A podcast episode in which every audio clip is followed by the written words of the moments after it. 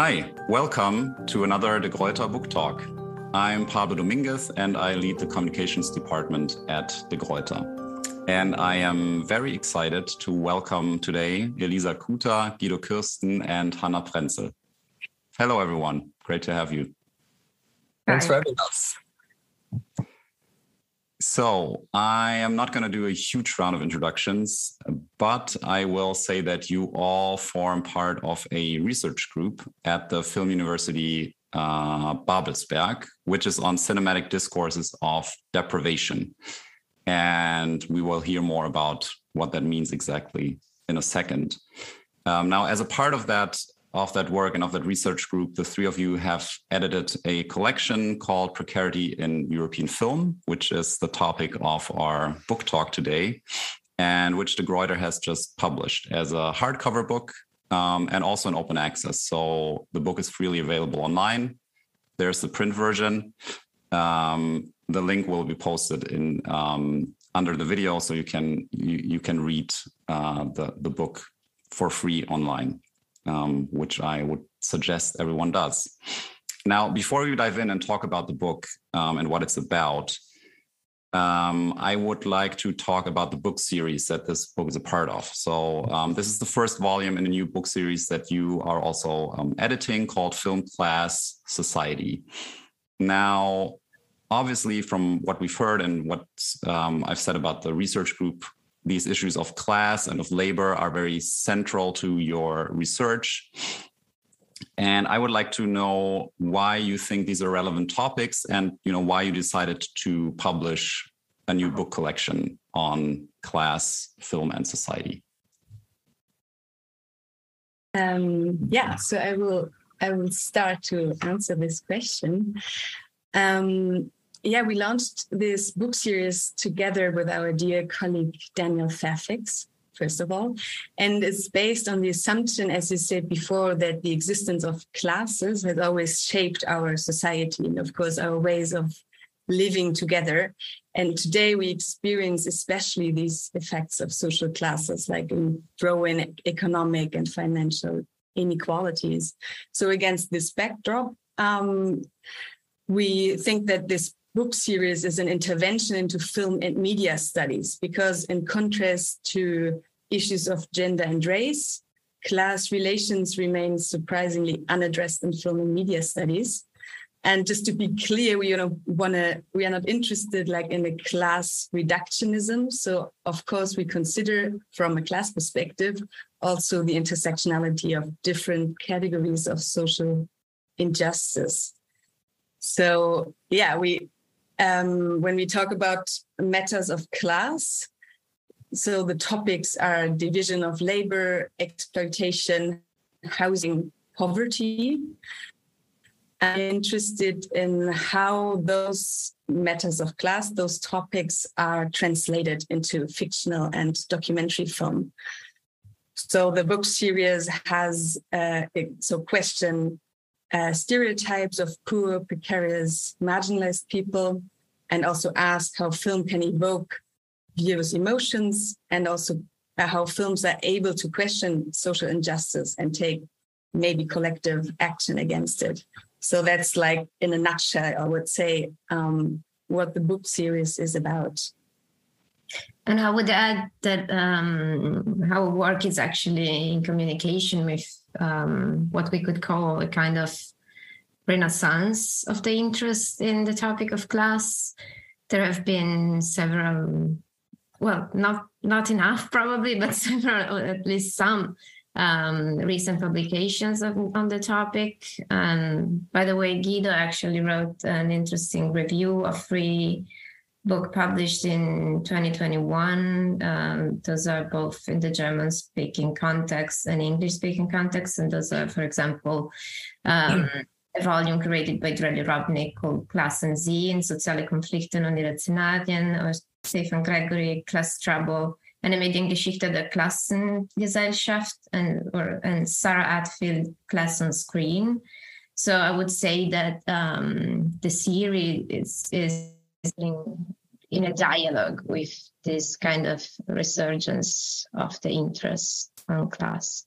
And one question that's actually interesting is why why now and why not before? Like what happened that caused this kind of uh, renewed interest in in the focus of class, especially in film theory, that as we said is never or like not so involved in in investigating this specific um, topic and this is what maybe can go a bit deeper in Yes, yeah, thank maybe you. I can, I can add Sorry, Guido, some do you want to thoughts add on that. something? Yeah, maybe just shortly. I, I would say that there have been attempts historically to kind of integrate questions of class and concepts of class, but they've never been as strong um, as the other strands in, in cultural theory that uh, um, uh, Hannah has mentioned before, like in terms of, of, of gender and race, for example, where we have uh, a huge conceptual work and discussions about these topics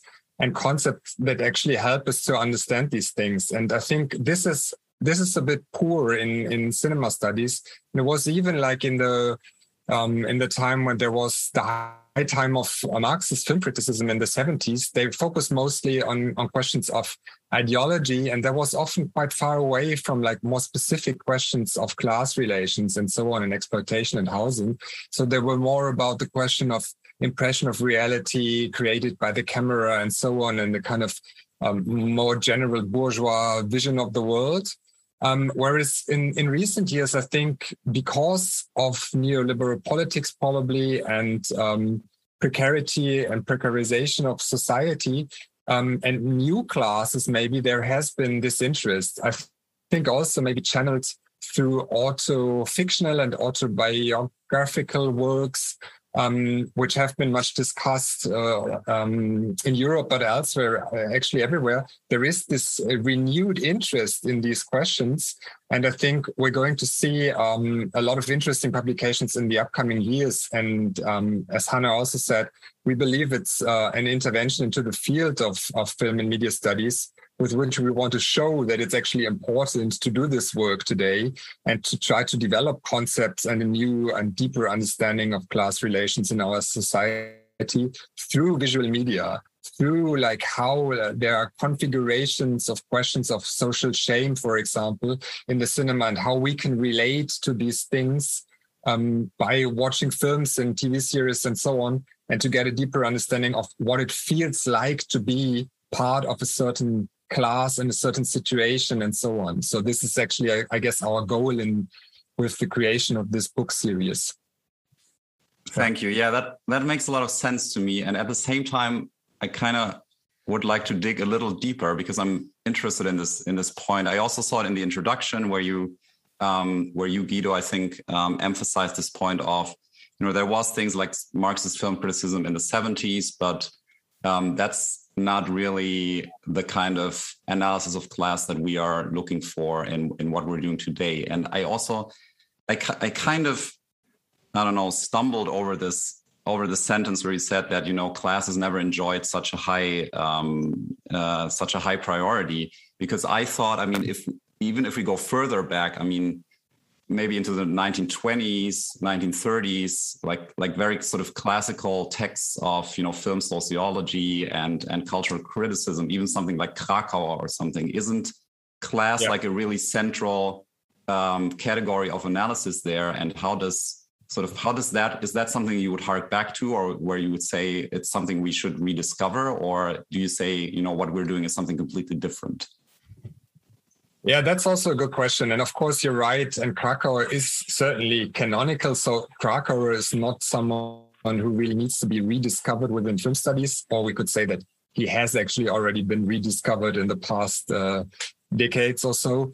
And when you look at those texts, there are not actually as many which are specifically about class. So there's maybe Die Ladenmädchen ins Kino or Die kleinen Ladenmädchen ins Kino, which is one of these canonical texts.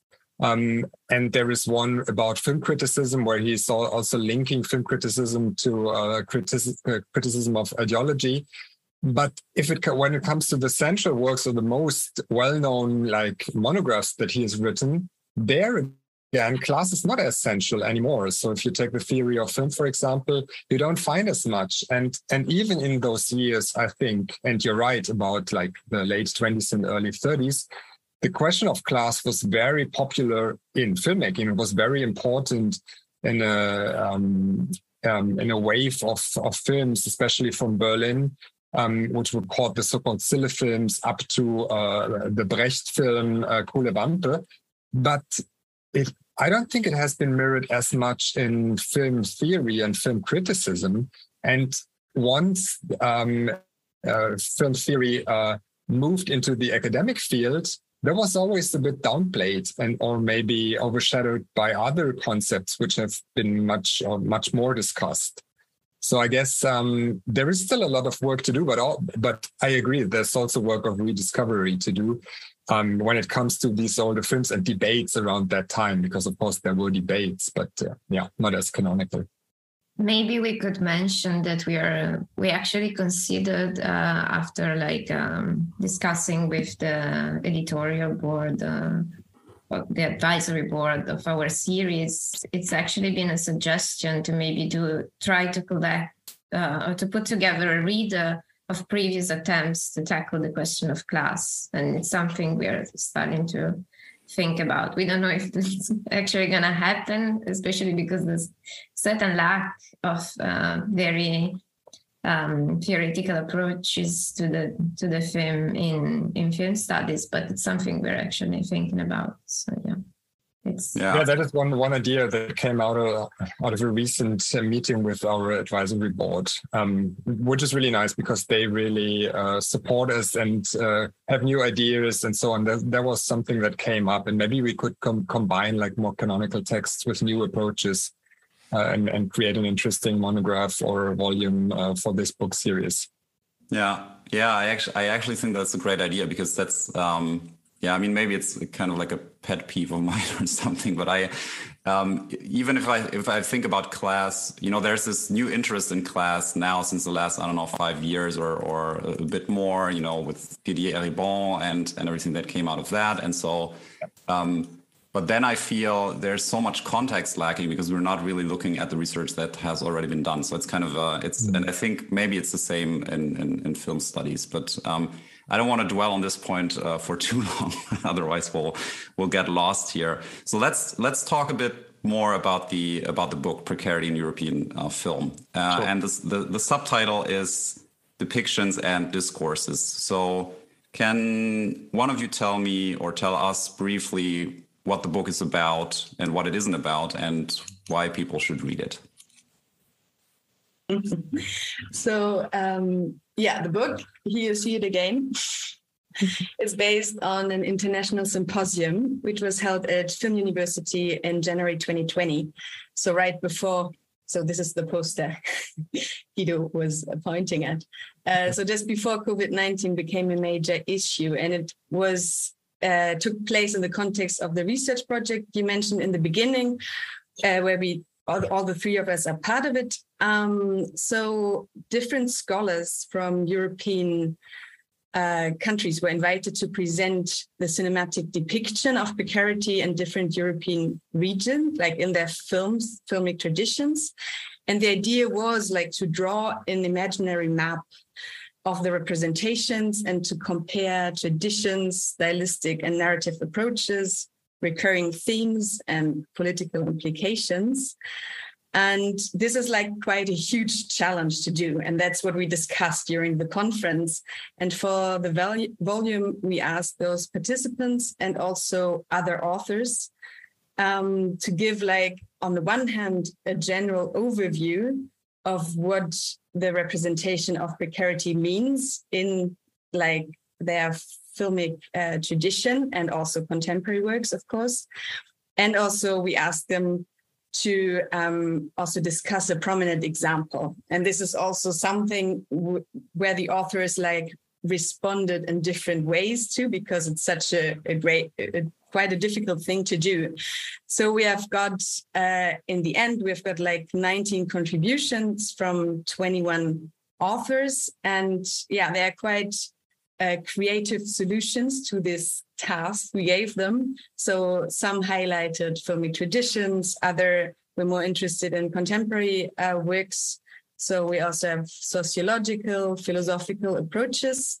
Um, but of course, the subject or the topics we have been mentioning beforehand for the book series, like housing crisis, evictions, for example, in Spanish uh, cinema of precarity, or the question how the precarization of the working class is inherited in in the youth.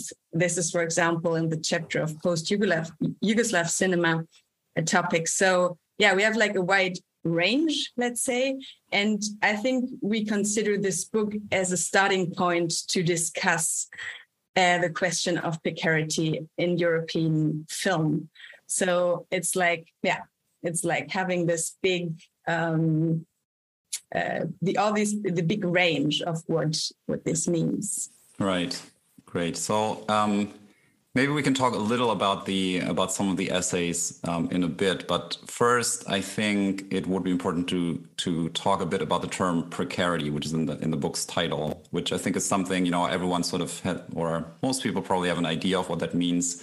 Um, what is your you know what does precarity mean for you and why did you choose that term or that concept why do you think is it important at the moment yeah, it became more and more important for us as a research group when we started to work together. We've been discussing a lot of texts, like from uh, different origins, uh, like philo- philosophical works, um, or more sociological works, and we discovered that this was really a very central term in new studies of poverty in this in, in, social studies in general, I would say. And it has become a new paradigm of tackling questions of class um, and poverty in the past 20 years or so. And I think this has to do with um, some kind of discontent with older paradigms of studying poverty, for example, social uh, exclusion, which was maybe the term most used in the 1980s and early 1990s but it has the disadvantage of not like um, acknowledging that precarity or the phenomenon of precarity has become so widespread that it doesn't only touch the like older um, parts of society or the older milieux and classes of society, but has become much more widespread phenomenon.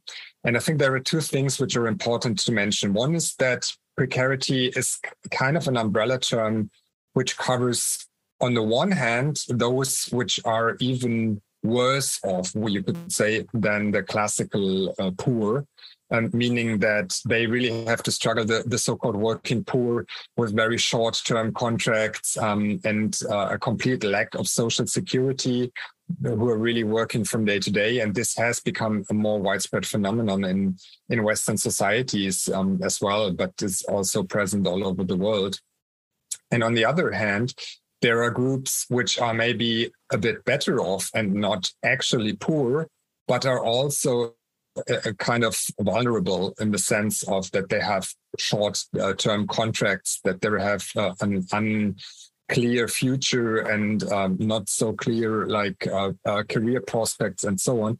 And all this um, has created the situation where like um, scholars like Pierre Bourdieu used to say uh, um, precarity is everywhere now, and this has really like touched uh, the basis of society.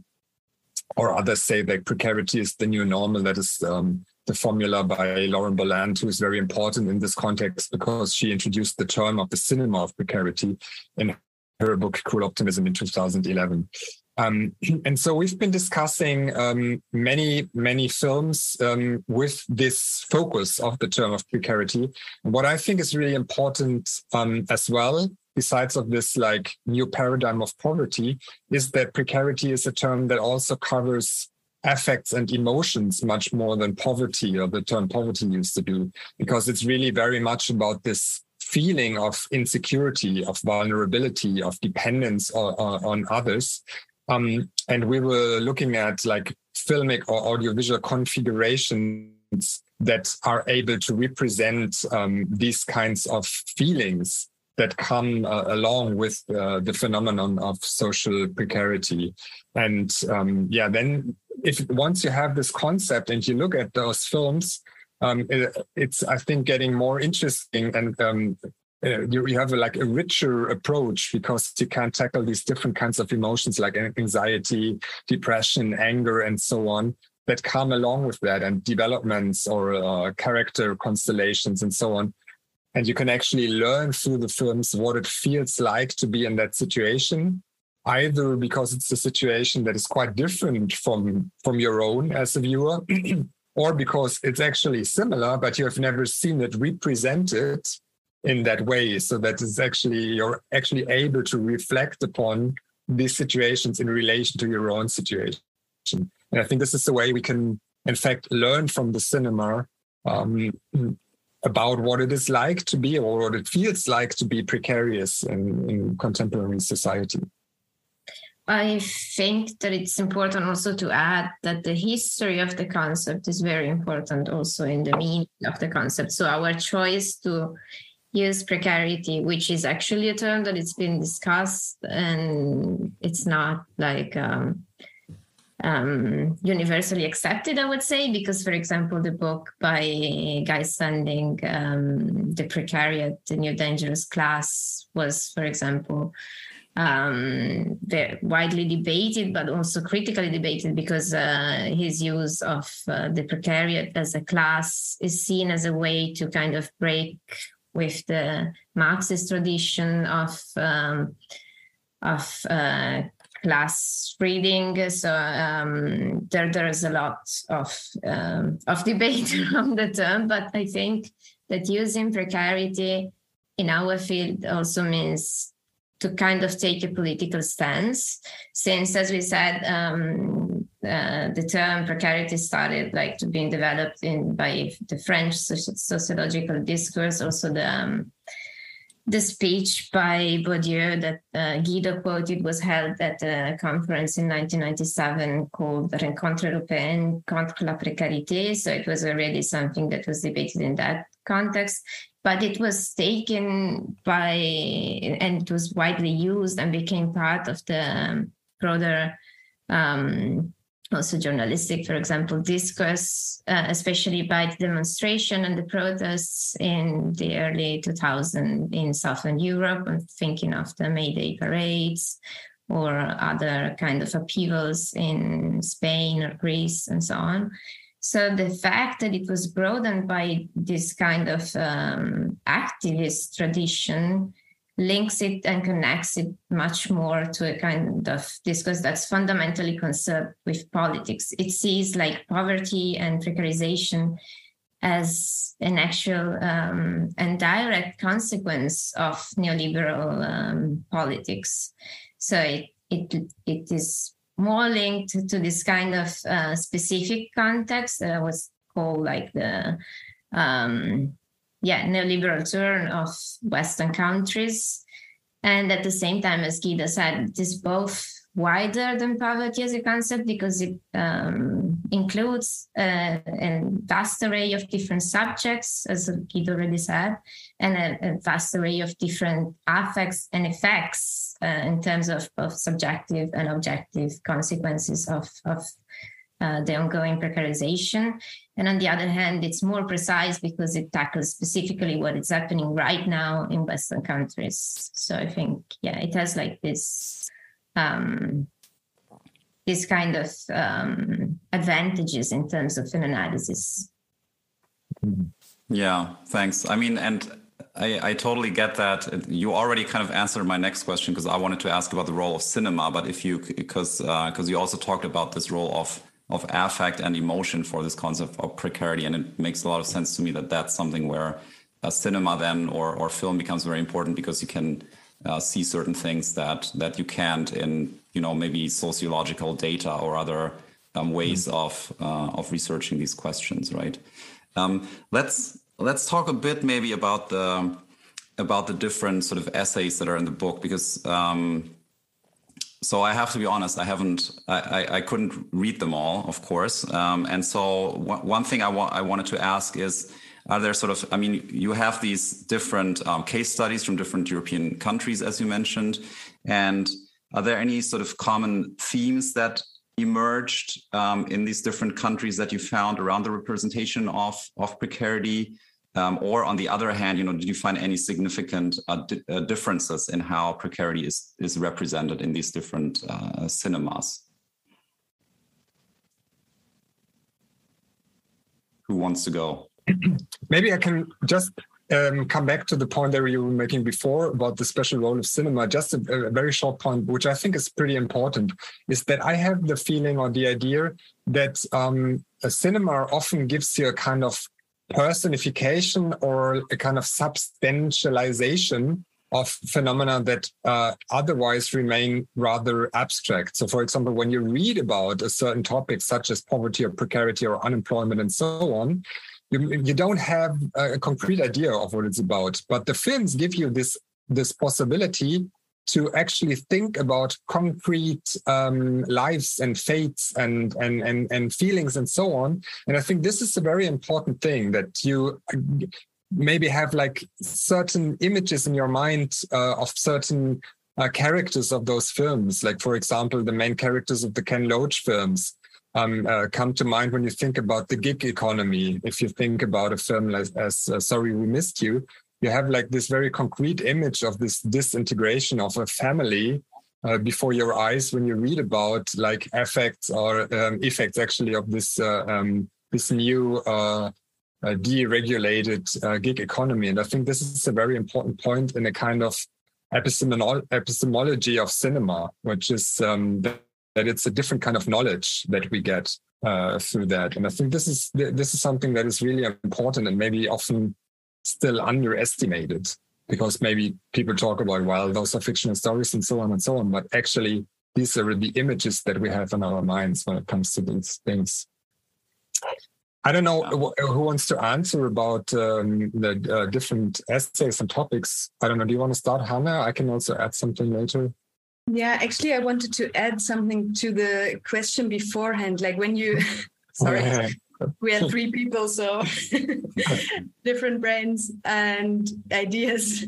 When you ask, like, what is the book about and what it's not about, I think it's uh, important to say that the focus was not to look at precarious production studies because this is something that people often think about and that's of course a very important part when you when we think about uh, film productions and maybe also films that are more in the sphere of activist uh, context as elisa mentioned beforehand of course then you have to talk about precarious production processes. But this was not something we were tackling in this first volume. This will be something that uh, will take place further in the book series. And for us uh, talking about precarity in European film, we have like this little subtitle, right? That says depiction and discourses. So for us, on the one hand, the question of so who is represented in precarious as precarious in contemporary European film, and are we witnessing new iconographies, for example, was like a, a, question that was important for us, and that's like a red thread throughout the volume. And of course, not all of the chapters and authors are answering it like very precisely, but it's like one uh, one question we we had. And the other one is, and that's also like a general approach we are also having in our research uh, project is the question of discursive film analysis and the question of how like larger contexts and structures can be integrated and has to be integrated actually when we look at phenomenon like yeah exploitation housing like those huge um, sociological phenomenon how can it be included in uh, in those film analysis? And like for example how do the films also react to broader public discourses. This is something that's like very important for the approach uh, we have. So i would say in all um, the contributions, there was always the attempt to contextualize either the films or the TV series or also uh, artworks like like free channel installations, for example. We also so it's always important to to contextualize in this specific European country um, the housing crisis in Spain is, of course, a different one than in Istanbul and Turkey or in Berlin. So this works, was, for example, a current uh, theme in in already in the conference, but also um, in the book. And another one is, for example, the question of um, how the uh, Roma and Sinti um, people are marginalized and how this is represented in films. So this was also like a recurrent theme. Maybe mm-hmm. someone else wants to add. Yeah, I would say that uh, of course, like we were able to to locate uh, similar uh, social issues in different in different countries because, as Bourdieu said, precarity is everywhere in a way. But um, in a diff- it meant it something differently but i think it applies in this case too. But um, yeah actually we also had to face the fact that precarity is not the same in every country. Of course like uh, post communist countries have a completely different um, approach to the problem or um, precarity is not as widespread in all countries. Of course, there is a big difference between uh, northern and, and southern European countries, and I think this reflects as well in in the different chapters and in the film that are produced by the by the different areas. Um, but yeah, unfortunately, like we we couldn't compare them more uh, thoroughly because uh, every every author its, its own um, perspective, which was located in the same area. So I think one thing that still needs to be done is like keeping on reflecting on how like this this kind of differences can be um, can make a deeper census in terms of how like these different um, geographical experiences uh, influence the um, the way the the depictions and the discussions, I would say, of the, um, of the different um, countries. Yeah. And sorry, I, I, I wanted to ask because now I'm thinking about all the all the different um, films you know that were discussed during the conference and that are that are in the book, and I'm interested here. Is there, I mean, film tips? Like, is there like one that really stood out for for you where you say, you know, everyone has to watch this movie if they want to, you know, understand what precarity means today. Try to choose one. One, just one. oh, that's really tough because there are really several we would uh, probably recommend. You're, um, you're three persons, so also everyone can choose one of them. well, I guess I would choose um, a film that's maybe not as prominent in the book, but it's very prominent in the whole debate about um, precarity, uh, which is quite central in one of the chapters by Lauren Berlant in the book I've mentioned before, Cruel Optimism, and that is the film Ressources Humaines by uh, Laurent Cantet. It's from 1999, um, but it's really one of the paradigms and the canonical examples um, because there is a, a, connection, I think, between a class analysis because uh, the main character is the son of a worker who then uh, uh, studied um, economy and comes back to the same factory where his father's working. Um, and then there is this is a time of the dismantling of uh, the French uh, welfare state and and deregulation of um, uh, of labor laws and so on. And in this situation, there's also confrontation inside the family. So the the younger son is actually um, kind of attacking his father uh, for making him feel ashamed of his own working class background. And the father is really more of a very passive uh, subject, trying to work and to, uh, to do everything right so that his son has uh, actually the possibility of uh, becoming important uh, in, in the economical world. And this is something that the son is actually feeling ashamed of that his father is trying to um, yeah, to avoid him to become a worker. So it's a very interesting uh, constellation. But that's only one film, and I, I would like to mention so many others. But yeah, at least one. And then, Hi, Lisa, what are your favorites? It's really hard to pick one, um, but I would say it's it's actually I think it's interesting that I would be curious to hear what Hannah said I'm I have kind of the feeling that if we have to choose a film on precarity, especially, we would all focus on on kind of the precarization of the middle class, because I I would, for example, put um, Eine flexible Frau um, by Tatjana Turanskyj, and and it's again a case of someone that was somehow hoping for some social security, was used to the social security that came from um, a previous phase of capitalism, which was Fordism, in which there was like this kind of pact between capital and labor that kind of gave some some kind of certainties to to the working class, and instead it's kind of becoming or falling really.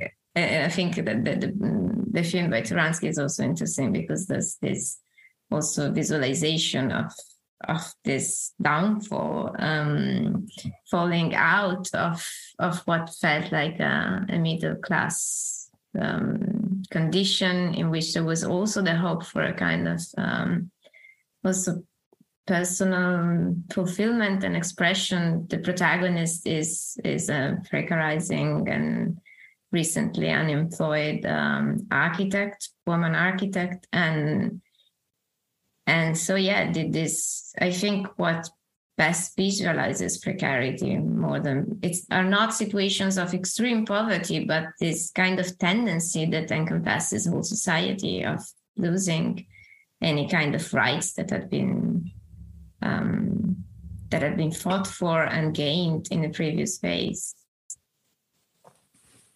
Thank you that's i mean that's great. We're going to link all of those um, you know maybe trailers or or put links to the to the films. Hannah what's your you you have to say uh, you have to mention I'm, a film too. I'm laughing because actually like if you want to talk about eine flexible frau it's actually the contribution the volume. So elisa elisa was kind of stealing the film i would exactly. Stole yours i knew that I'm sorry, but um, I, I don't have any any great example in my chapter on, on, on Italy. I would say like I have some good films, but no no films that really like catches maybe the the concept as you do. Sorry, I went yeah. No, no worries. So yeah, I think this film is especially interesting because it's on the one hand talking about how a person is able or, or actually not able to find strategies of refusal to these precarious conditions.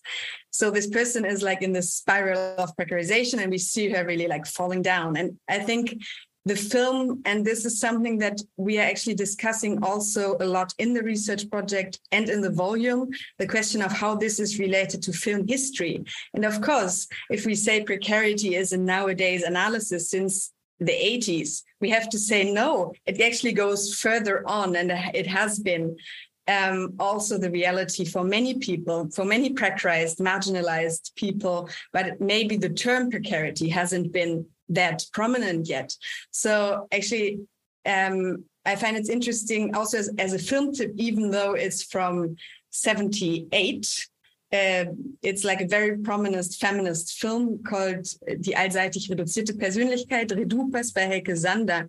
And there it's actually, it's actually a film that could be seen as um, as a prior example of eine flexible Frau, because there you also have like a single mother, um, a photographer, so a freelancer working also in a collective.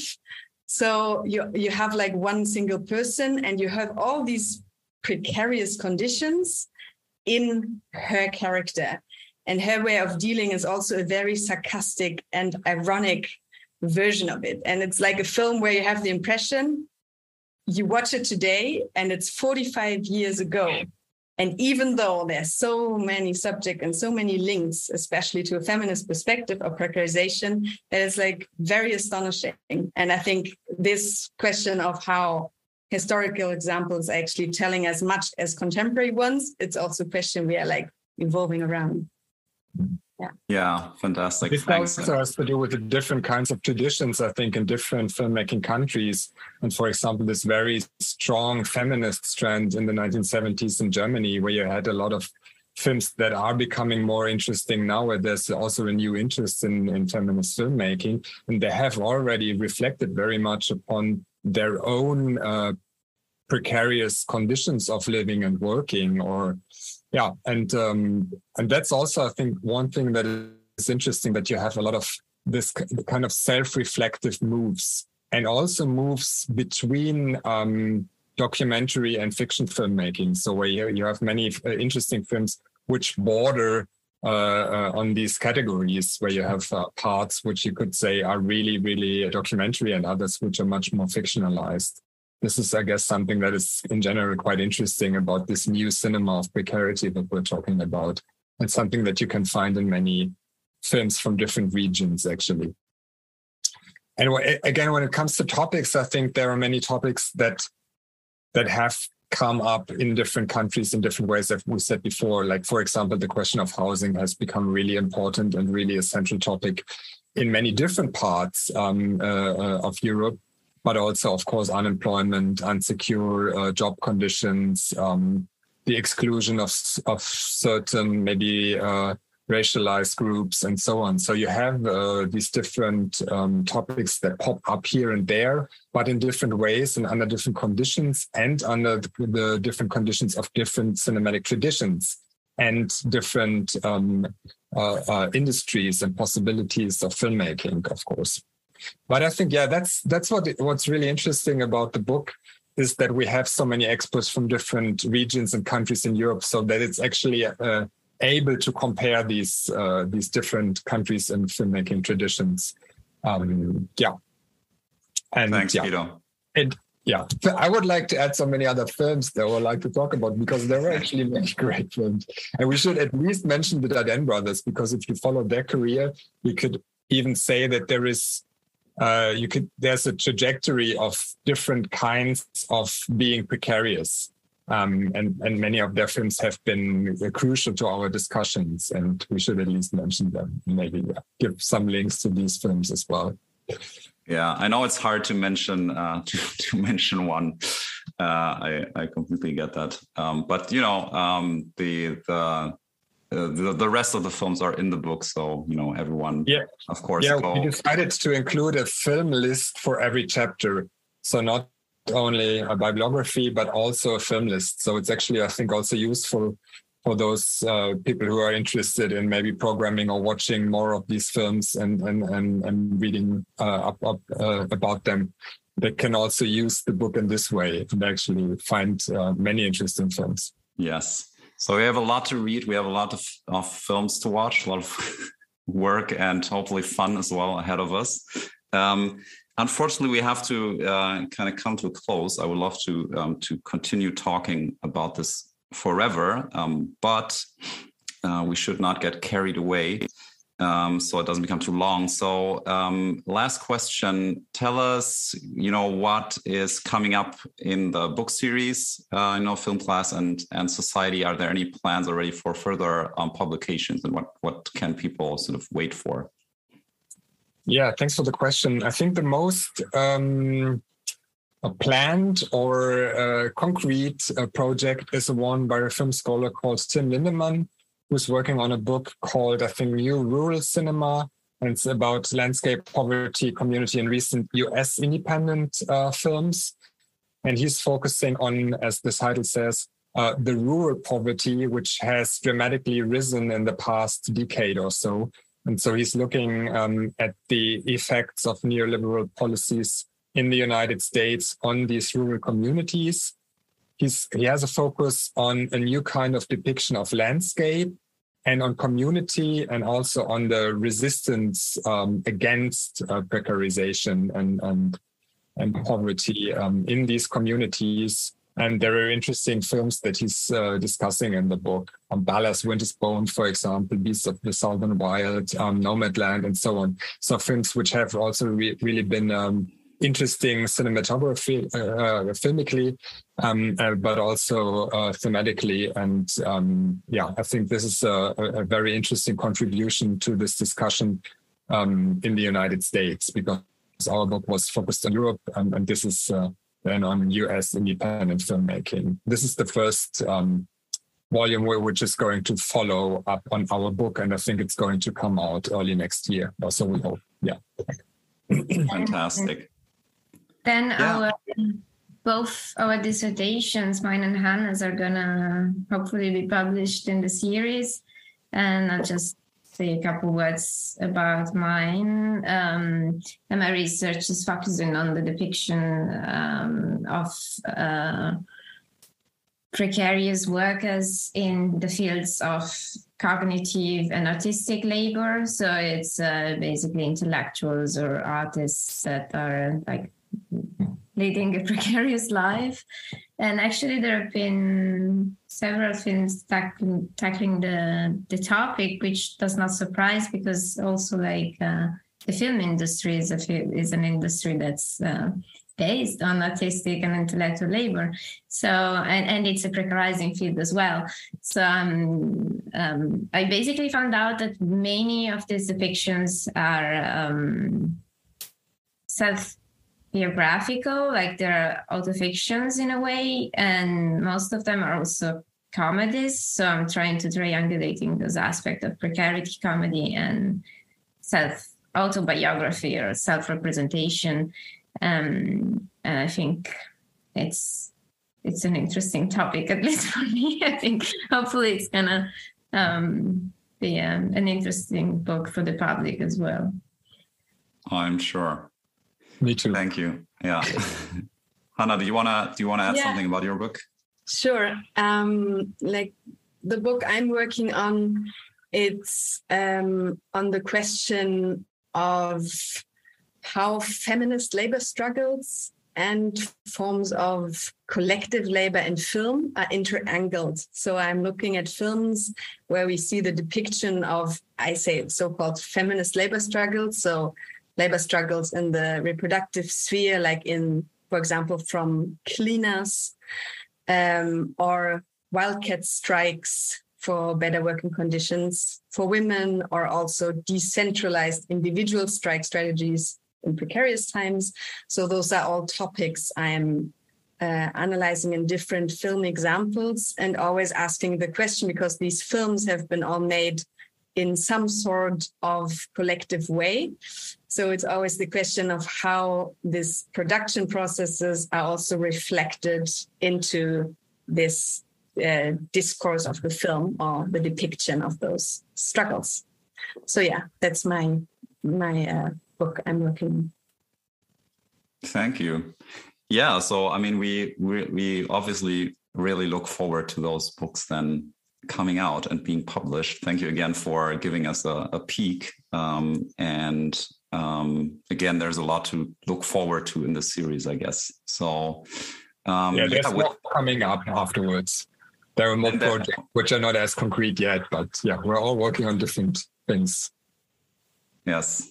Thanks, Guido. So, um, yeah, with that, um, unfortunately, we're running out of time. So, I would like to thank you very much, Elisa, Guido, and Hannah, for this conversation. It's been a lot of fun, I think. Uh, very interesting. Thanks for taking the time and for sharing your insights with us.